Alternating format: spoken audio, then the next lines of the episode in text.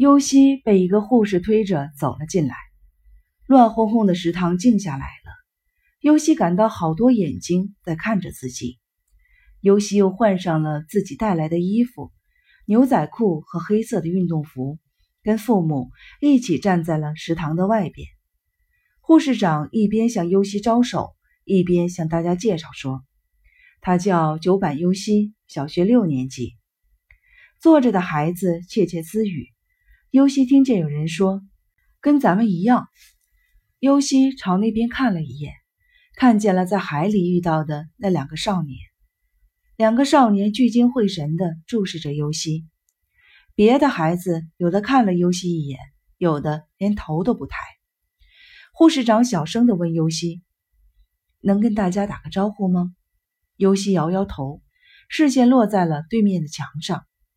墙上贴着住院的孩子们画的画，有森林，有大海，有漫画，还有让人看了很不舒服的大眼球，好像是在描写细胞分裂的抽象画等等。颜色稀奇古怪，海是红的，山是紫的。护士长只好转过身去对孩子们说：“希望大家跟尤西成为好朋友。尤西有什么不懂的地方，希望大家教给他。”女孩子那边有一个举手，护士长点了点她的名字。一个短发大块头的女孩站了起来，大大咧咧地问：“对这个新来的，我们应该注意些什么呢？”护士长看了看尤西，有没有希望大家怎么样？不希望大家怎么样？不用客气。尤西想说，不希望任何人干涉我的自由，但是初来乍到，说出来合适不合适，心里没有底。就什么都没有说。站着的那个女孩哼了一声，这样的话还不能给她起名呢。扔下这句话就坐下了。护士长招呼尤西和一个护士去送熊座和智穗。熊座和智穗这就得走了。八号病房楼是不允许家属留宿的。好好遵守这里的规矩，听医生护士的话。智穗叮嘱道。熊座把手放在了尤西的肩膀上，微笑着鼓励他：“没关系，很快就能出院。等允许临时出院了，我马上就过来。”尤西看着一步三回头的父母远去以后，低声问身边的护士：“臭不臭？”“什么？你说什么？”“我臭不臭？”尤西又问了一遍。护士愣了一下：“没有什么味儿啊，你觉得有味儿吗？”尤西没有回答，自己回食堂去了。孩子们已经开始吃饭了。尤西按照护士的吩咐取了饭，回到座位上一动也不动。今天的晚饭是炸鸡份饭加一杯果汁。护士劝了尤西好几次，尤西还是不动筷子。护士用告诫的口吻说：“没有不舒服吧？今天是第一次，还可以原谅你。明天再不吃，可就要扣你的分了。”不是故意的刁难你，吃饭不光是为了你的身体健康，更是为了你的心理健康，为了你。好几个女孩子回过头来看着尤西，一个三四年级的女孩子走到尤西面前来：“你怎么不吃啊？”说完还安慰的拍了拍尤西。看见尤西只是摇头，只好又回到了自己的座位上去。前来安慰尤西的只有这么一个女孩子。他同桌的另外三个女孩子谁也没有说话。尤西感到旁边桌子上那两个少年正盯着自己，尤西没有理他们。晚饭时间快结束的时候，身后一个女孩忽然歇斯底里的大叫：“我受不了了！”护士们赶紧跑到她的身边，架着她出了食堂。让尤西感到吃惊的是，别的孩子竟然漠不关心。不慌不忙的，一直到晚饭结束。按照病房的规矩，饭后看个电视可以看到八点。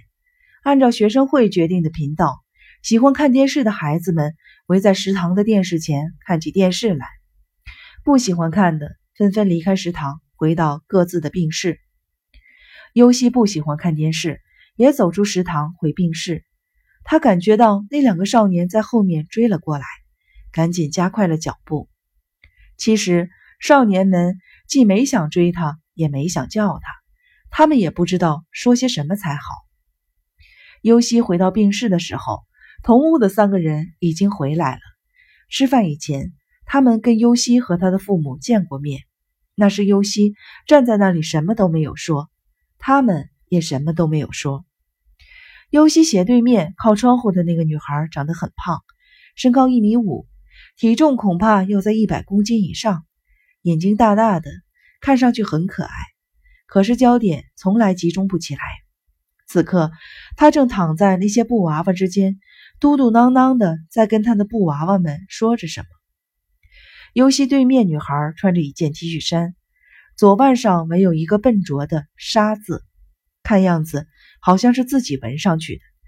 她永远是怒容满面，现在正在贴满了凶器和武器图片的墙边，吭哧吭哧的做着俯卧撑。尤西旁边床上那个女孩瘦得要命，全身的骨头好像眼看着就要折断了似的，脸色清白，眉眼长得挺端正。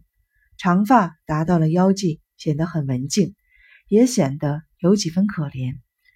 身穿镶着褶边的连衣裙，很像旧连环画里的女主人公。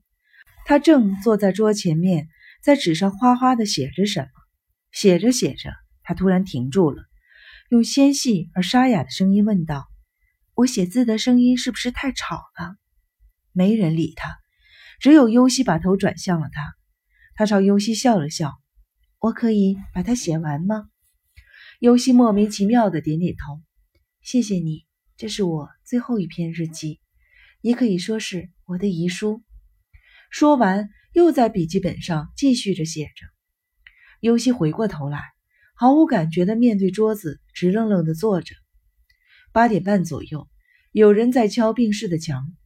开始，尤西以为跟自己没有关系，后来发现敲的是自己身边的墙。就扭头看了看，只见门口站着好几个中学生模样的女孩，长得挺可爱的嘛。头发有点怪，是自己剪的吧？装模作样的，捅咕捅咕他。女孩们并不进屋，而是挤在门口，七嘴八舌的瞎嚷嚷。在食堂里举手发言的那个大块头的女孩挤在最前面，新来的，她还是那副大大咧咧的样子。你懂得坐垫的使用方法吗？尤西没有听懂他的意思。大块头不耐烦地说：“哎，问你会不会用卫生巾？看样子就像是要来打尤西似的。”尤西勉强的点了点头。大块头进来了，病室里其他三个人好像什么都没有看见一样，什么也没有听见，继续各干各的。大块头走到了尤西的身边，压低声音。那好啊，好好用。然后用蔑视的口吻继续说：“有的什么都不懂，在楼道里一边流血还一边走路呢。看看那血，有好几个吓得都昏过去了。不会用的也多着呢，有的弄脏了衣服被家长骂过，有的在学校被同学嘲笑过。你呀，别给别人添堵好不好？你要是老老实实的，谁也不会动你一个手指头。告诉你。”互相之间呢，就像地雷，谁也别碰谁。你要是敢来碰我呢，倒霉的只是你自己。大块头忽然嘲弄似的笑了，他回头看了一眼身后的女孩们一眼。这里边呢，有的平时看起来挺文静的，可是你要是惹着他，他可用圆珠笔捅你的眼睛。你也一样，别看表面上挺老实，准不是个善茬。惹着你会怎么样？我这儿也害怕。刚才我在食堂问，对你应该注意些什么，是吧？你要是有呢，趁早说出来，别到时候来个突然的大爆发，给我们添乱。我说的话你听懂没有？尤西想了想，点点头。大块头也点了点头。好，那你说，你最不希望别人怎么对待你？干涉。尤西小声地说：“哦，你是说你不想被别人干涉是吧？”尤西又点点头。大块头冷笑了一声：“如果是这样，你还来到这个地方干什么？谁也不希望被别人干涉。我没问你这个，我问的是除了这个以外的事情。”游戏一下子不知道说什么好了。大块头不耐烦的咂咂嘴：“行了行了，走着瞧吧，不久你就会明白了。你呀，别管那么宽，一个人安安静静的过你的，谁也不会来干涉你。我就这样通知了大家呀。他回头看了一眼背后的女孩们，女孩们纷纷的点头。他又回过头来对尤西说：“我们是各有各的愿望，记住了。最重要的是，你也别去干涉别人，别人干什么，你不许捣乱。看见别人干多么可笑的事情，也不许你笑。另外，从今以后，不管是谁跟你说话，都不许不理人家。你就是不张嘴说话，一定用眼睛看，用耳朵听，这是为了你好，明白了？”尤西只是点头。我的名字是烈马。大块头把自己的名字告诉尤西以后，又把身后和尤西同屋的女孩的名字一一告诉了尤西，都不像是真名。同屋三个人的名字跟墙上的牌子上写的名字完全不一样，都是外号，不许记真名。烈马意味深长地笑了笑，知道了别人的外号就查查字典。看你这么聪明，稍微留点神就能明白其中的意思。你要是住的时间长呢，也给你起一个，在你外号之前先叫你新来的。烈马没再详细解释，就跟门外站着的那几个女孩一起走了。同屋的三个女孩从始至终没有说过一句话。尤西虽然还不明白旧理，但烈马说了，如果自己注意，他们不会来干涉自己。尤西总算是松了一口气。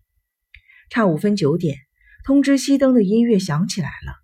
同屋的女孩们纷纷拉上自己床边的帘子，准备睡觉。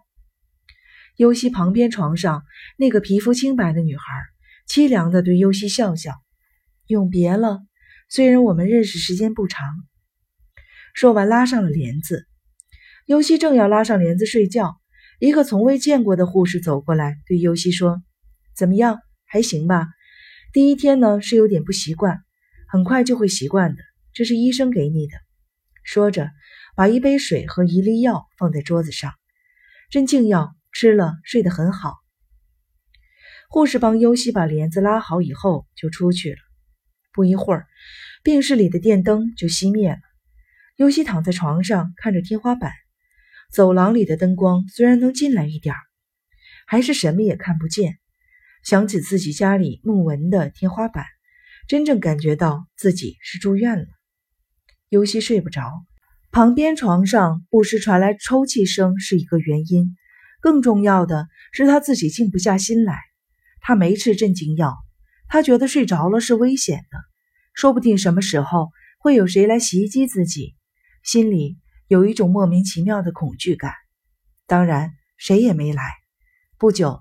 旁边的女孩睡着了，对面的女孩也打起呼噜来。走廊里不断的传来孩子的哭声、走路的声音和护士安慰孩子的声音。每当听见走路声，尤西都紧张的身体僵硬。可是，一直没有谁来拉他的帘子。不知过了多长时间，天花板渐渐的亮了起来，窗外传来了小鸟的鸣叫，谁也没来。谁也没有过来伤害尤西。薄薄的帘子围起来的床和桌子，这个狭小的空间是尤西的世界。他产生了一种被人们认可的感觉。随着身上的紧张感的消失，尤西睡着了。小喇叭里播放的音乐把他叫醒的时候，周围已经大亮了。看看枕边的手表，听着周围人在起床，尤西也起来了。虽然睡得不多，但头脑清醒，甚至感到神清气爽。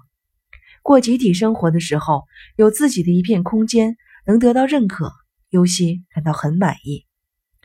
早饭是面包、色拉、牛奶和汤，尤西吃了个精光。早饭后，护士长叫他去游戏室，游戏室里没有人。护士长让尤西坐在小圆凳上，自己也在尤西对面坐了下来。护士长温和地笑着：“昨天睡得好吗？”尤西点了点头。早饭好像吃的不少，真不错。有一件事情想问问你：每星期一、三、五是女孩子的洗澡日，规定是四人一组。你跟别人一起洗澡没有问题吧？尤西犹豫了，在别人面前脱得光光的洗澡，实在叫人难以接受。于是说：“我不想和别人一起洗。护士长微微一笑，能够明确的表明自己的意见，这是好事。在家的时候是一个人洗，还是跟家里人一起洗呢？一个人洗。哦，我是希望你跟大家一起洗，一是可以节省时间，二是担心一个人洗澡容易出事。说什么也不能跟别人一起洗吗？尤西摇摇头，表示不能。那就没有办法了。护士长叹了口气：“好吧，这件事呢，我跟医生再商量一下。还有。”从今天开始，你得上学，跟同年级的一起过去吧。尤西出了游戏室，来到了护士的值班室。护士介绍他认识了两个同年级的女孩。那两个女孩，一个跟尤西的身材相仿，爱哆嗦腿，拖鞋在鞋尖上抖个不停的，不住的敲打着地板；另一个个子很高，奇瘦，长袖罩衫，超短裙。树枝似的两个腿一直露到了大腿根，好像对自己的身材颇感自豪的他，用一副瞧不起人的眼神看了尤西一眼，然后在他耳边嘟囔了一句：“你太胖了一点吧。”护士长一边把尤西等三人送出病房，一边说：“六年级还有两个男生，大家团结友爱，好好学习。”优西已经从医院平面图上大体知道了养护学校分校教学楼所在的位置，那是医院最北边的一座二层楼。新同学告诉他，中学生在二层，小学生在一层，六年级在一层的最东头。尤西走进教室一看，在海里遇到的那两个少年已经坐在教室里了。